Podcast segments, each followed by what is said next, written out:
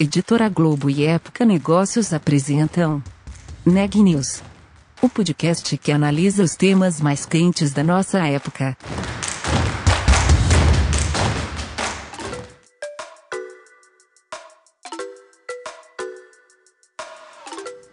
Olá, meu nome é Carolina Unzelt e eu sou repórter da Época Negócios. Seja bem-vindo a mais um episódio do Neg News, o nosso podcast sobre os impactos da pandemia do coronavírus na economia e nas empresas. Mais do que um dia de homenagem, o Dia da Mulher tem se tornado um momento de reflexão e mudança. E temos muito a transformar. Mulheres ainda ocupam apenas 37,4% dos cargos gerenciais no país, segundo pesquisa do IBGE divulgada na semana passada. A entrevista de hoje, da Ana Laura Stachewski, é uma inspiração para mudar esse quadro. Eu conversei com a Rachel Maia, CEO da RM Consulting. Em quase 30 anos de carreira, a Rachel passou pela liderança de empresas como Tiffany Co., Pandora e Lacoste, tornando-se uma das poucas mulheres negras a assumir posições de liderança de empresas do país. Recentemente, ela deixou a posição de CEO para se concentrar em outros projetos, e um dos seus objetivos é ajudar outras empresas a se desenvolverem em questões como a diversidade, focando no aspecto social do tão conhecido ESG. Na entrevista, ela me contou sobre essa nova fase e sobre como as empresas podem se sair melhor nesses objetivos. Também falou sobre o lançamento da sua autobiografia, Confira. Rachel, primeiro, muito obrigada pela sua participação aqui no Neg News. Eu queria começar falando sobre essa nova fase de carreira que você iniciou em setembro do ano passado, quando deixou a presidência da Lacoste. Você afirmou na época que gostaria de se concentrar em outros projetos e buscar espaço em conselhos. O que te motivou a fazer essa transição e qual é o seu foco hoje? Primeiro, muito obrigado, bom estar aqui com vocês. É, eu acho que é um momento especial. Eu vejo isso como as pessoas estão tentando entender o que está acontecendo, né? E eu estou tentando ajudar. É isso, Ana Laura.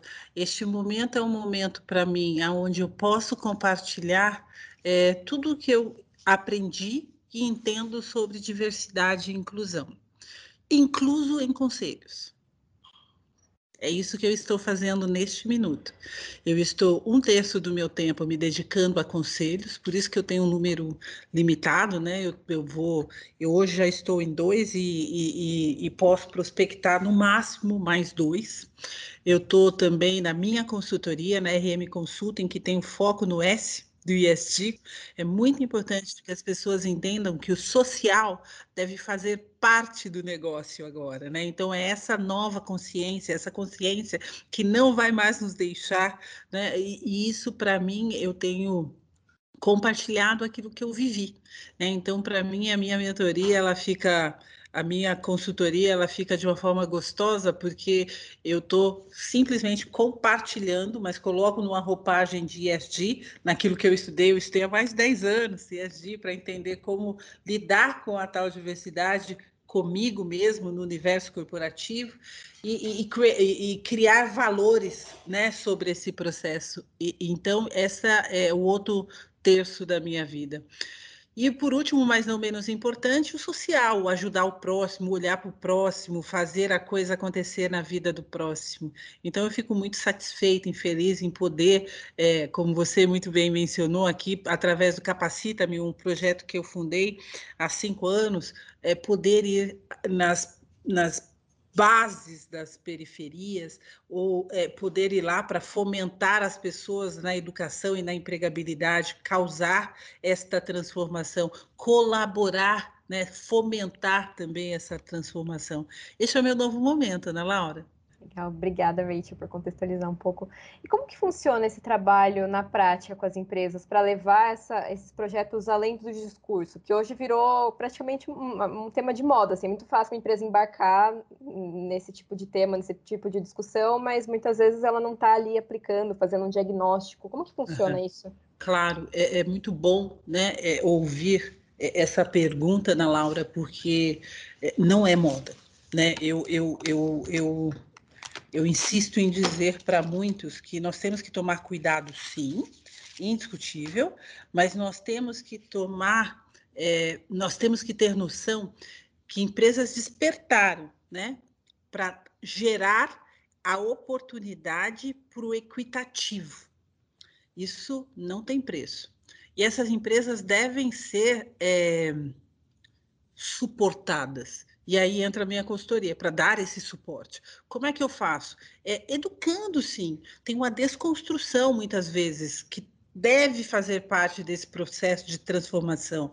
Tem uma educação que é necessária, um letramento que é necessário, para que fique mais do que simplesmente no rótulo não pode ser só parte do rótulo, tem que ser internamente. Então, as empresas, tem muitas empresas, e eu conheço algumas delas, é, eu posso citar, inclusive, algumas delas, é, é, se for o caso, que, que despertaram para como gerar, para não ficar só na foto, para entender como internalizar. Isso é um processo, porque, como você também muito bem disse, Ana Laura, você foi muito feliz, está todo mundo falando, mas não é todo mundo que está agindo. Então, essas que estão agindo, elas estão buscando apoio. Esses presidentes que querem causar transformação de fato, eles estão procurando por, por suporte. O que esses bons exemplos fazem de diferente, além dessa percepção que você citou? Bom, então, estes bons exemplos se mostram em empresas que, muda, que mudam dentro de casa. E aí, quando você muda dentro de casa, automaticamente toda a, o, o, todo o entorno vai querer entender como que está sendo feita essa mudança. Então, você tem que refletir nos corredores. Você tem que refletir não só no discurso, você tem que refletir na prática. E aí está a diferença entre empresas que estão é, falando bem e as empresas que estão mostrando na prática como trazer para dentro de casa a diversidade, a inclusão, inspirar líderes e mais, e principalmente trazer a inclusão e a diversidade para a liderança, né? Que se reflita uma liderança diversa, uma liderança plural. Isso é muito importante. Com certeza. E como você avalia a maturidade do mundo corporativo hoje em relação a isso? Você falou que algumas empresas já despertaram, existem bons exemplos, mas em que proporção a gente está vendo e vai passar a ver daqui para frente? Ainda nós estamos num processo de despertar. Eu vou insistir nesse ponto. É um algo, não é Brasil, né? É um algo que ex, existe um processo de despertar para a diversidade e inclusão. É, como foi um processo é, que é transit, como é um processo transitório de cotas, porque é correto que se tenha, né, é uma reparação de um algo que não foi feito no passado, a mesma coisa para a diversidade para a inclusão. Será necessário cotas, sim, para a mulher no, na, na, no conselho? Será necessário, sim, é, um, estabelecimento de metas de mulheres na alta liderança. Então, e não é por um, uma questão de, é, de favoritismo ou uma questão simplesmente por algo pessoal, nada disso. É, um, é uma questão de trazer a pluralidade para o processo para que o processo possa crescer e assim inovar. Quais são os principais desafios e, e, talvez os principais erros das empresas ao trabalhar esse tema hoje? Você já passou pela liderança de, de empresas, já desenvolveu projetos com outras? O que, que isso tudo te mostrou? Então, Ana, eu vou olhar sempre pelo lado positivo da história. Não, não, é, não são erros. Eu acho que é, é necessidade de se abrir a aprender o, a aprender o que está aí no mercado, a aprender o que é isto. Né? O que é diversidade? Aprender o que é incluir, aprender o que é dar oportunidade equitativa, aprender a captar talentos de formas diferenciadas, porque a forma que eu captava talento, eles vinham tudo do mesmo lugar. E para você transformar, você precisa ter diversidade, pluralidade no pensamento. Então, inclusive a forma de captar talentos, as empresas vão ter que rever, e muitas já estão revendo porque você não pega talentos sempre do mesmo lugar. Como você acha que a pandemia afetou essa discussão e o desenvolvimento de projetos nessa área? Olha, é, a pandemia é, ela foi dura, ela está sendo, né, dura, agressiva, mas a pandemia também nos trouxe momentos de reflexão, né, do, do que nós queremos, né, o quão é importante o humano, o quão é importante a pessoa no, no contexto, por mais que o mundo esteja, esteja muito digitalizado, mas tudo isso é, é, essa reflexão neste momento pandêmico foi muito importante. Então, hoje, é, se empoderar para dizer que nós precisamos de mais mulheres no conselho, hoje nós temos esse empoderamento, nós temos essa clareza, porque nós refletimos muito bem.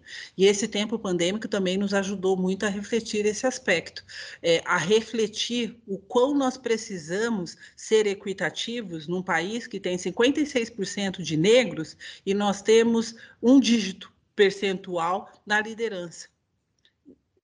É, é incoerente. Né? Então, essas questões, nesse momento pandêmico, né, que nós ficamos, nós, nós fomos obrigados a estar mais isolados, né, porque este processo pandêmico não foi uma escolha, né, ele nos obrigou a estar isolados, mas isso também nos obrigou a refletir mais algumas questões da vida. E como que você acha que isso vai se desenvolver daqui para frente? Como que vai evoluir? Ó, Ana Laura, é difícil é, ter qualquer tipo de pragmatismo nesse momento, ou simplesmente eu acho que vai ser dessa forma. Eu vejo que as pessoas estão se movimentando para que algumas mudanças e mudanças que foram é, saudáveis permaneçam, né? É, algumas questões de não ser cinco dias na semana, mas ter boa parte da semana como home office, e isso não prejudica a minha produtividade. Está provado né, entre outras coisas. Então, eu vejo isso como algo, um, um, ponto de mudança? Sim, é um ponto de mudança, mas é um algo muito positivo. E veio dentro desse processo pandêmico também. Sim. E em relação aos seus planos, quais são os seus focos daqui para frente? Então, como eu disse no início, Ana Laura, eu quero me fo eu quero focar em a questão de conselho, é muito importante para mim. Eu não quero simplesmente ser a, a, uma conselheira é, de um processo que vai ali, né, que está né, na empresa e cumpre aquelas horas e, e pronto, acabou. Não. É, eu, eu quero ser estratégica para os investidores, mas também quero poder ajudar né, ser colaborativa é, no processo é, do executivo, né, dar bons insights para os executivos, baseado na experiência, em especial né, dentro daquilo que eu tive, esses 30 anos de experiência aí da minha carreira. Isso para mim é muito importante. Fomentar essa diversidade e inclusão através da minha consultoria, que eu acho, eu tenho convicção que é uma é a única forma não tem, é, é a única forma de poder é, é, trazer é, genuinamente esse tema é através da educação, é através do letramento. Então, a minha consultoria, eu tenho pedagogas e psicólogas que trabalham na minha consultoria, que fazem, né, alinhadas comigo, que, que vêm exercendo esse papel, e, e, isso tem sido muito transformador. Então, este é, o, é, é a minha dedicação para os anos vindouros. E como eu disse para você, por último, mas não menos importante, continuar ajudando o próximo, né? Ficar bem próxima dessa questão é, latente, né? Que toca tantos brasileiros, né? Em especial passando esse, essa pandemia. Hoje já tem muito é, desemprego, mas passando essa pandemia, num primeiro momento, é, o, o, o cenário tende a ficar mais desafiador, mas é, nós não podemos esquecer de dar a mão ao próximo, de estender essa, este olhar mais humanizado para o próximo. Então, esse outro um terço da minha vida, vou continuar dessa forma. Legal. E o que você espera transmitir com o lançamento da sua autobiografia? Acho que isso se conecta muito ao que você falou agora. Total, total. É, eu acho que o, o bacana, né, Ana Laura, o que eu quero, é, que eu quis deixar assim claro e poder depois compartilhar com todo mundo que se interessar, que se interessar a ler, é, é, é, é poder ser você mesmo, né? É, e isso é um, foi um fator decisivo na minha trajetória, né? E, e perceber as oportunidades que passam, né, na tua frente. A gente não pode ignorar. É, eu tive também, né, de uma forma bem assim mais é, despercebida, mas algumas ações afirmativas vieram também ao meu encontro. Ações afirmativas de ter uma mulher né, naquele processo, quando era um processo decisório, tinha que ter mulher e não homem. E assim aconteceu também na minha vida. E aí eu deixei claro no meu livro isso. Eu acho que nós temos que ter um olhar muito atento às oportunidades que a vida nos oferece. E sem ignorar que sim, eu estava no lugar certo na hora certa. Me fizeram essa pergunta e, e aí eu vou repetir a resposta, né? Então, não significa que eu sou a melhor de todas. Pelo contrário, tem muita gente aí melhor que eu, muita gente. É, mas eu tive no lugar certo, na hora certa, pela percepção da oportunidade e, e posso, e, neste momento, compartilhar no meu livro o que me fez chegar é, no número um, na cadeira número um. E fico feliz, né? Olha, leitores, é, eu espero que vocês tenham uma leitura prazerosa e estou muito aberta a receber todo e qualquer tipo de feedback, feedback através das minhas redes sociais, porque eu acho que a gente só aprende na vida, né? E também aprenderei com os feedbacks que eu gostaria de receber dos leitores. Muito legal esse convite. Rachel, tem algum outro tema que você queira trazer que eu não tenha te perguntado? Eu deixo aqui a, a minha força, a minha esperança e a minha crença que todo esse momento turbulento que nós estamos vivendo vai passar. Nós devemos continuar um se apoiando no outro. Notícia do dia. O ministro da Economia, Paulo Guedes, falou hoje sobre os valores do novo auxílio emergencial. Segundo ele, o benefício terá valor de 175, 250 ou 375 reais, a depender da situação da família. A expectativa é de que sejam pagas mais quatro parcelas, começando ainda este mês. Enquanto isso, o ministro da Saúde, Eduardo Pazuello, prometeu de 25 a 28 milhões de doses de vacinas contra a Covid-19 até o fim de março. O governo federal também anunciou a compra de 14 milhões de imunizantes da Pfizer até junho, após recusar oferta da empresa no ano passado. Nas últimas 24 horas, o Brasil registrou 987 mortes em decorrência do novo coronavírus.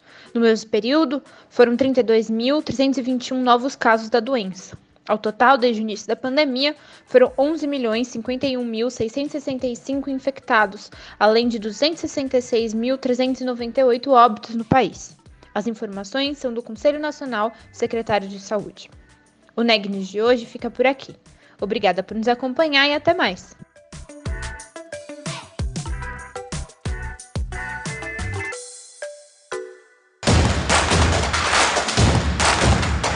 Esse podcast é um oferecimento de Época Negócios. Inspiração para inovar. Não deixe de conferir nossos outros podcasts. Presidente Entrevista Presidente. The Office. E os negócios da nossa época. Ouça, acompanhe, compartilhe. Vamos fazer deste podcast o nosso ponto de encontro.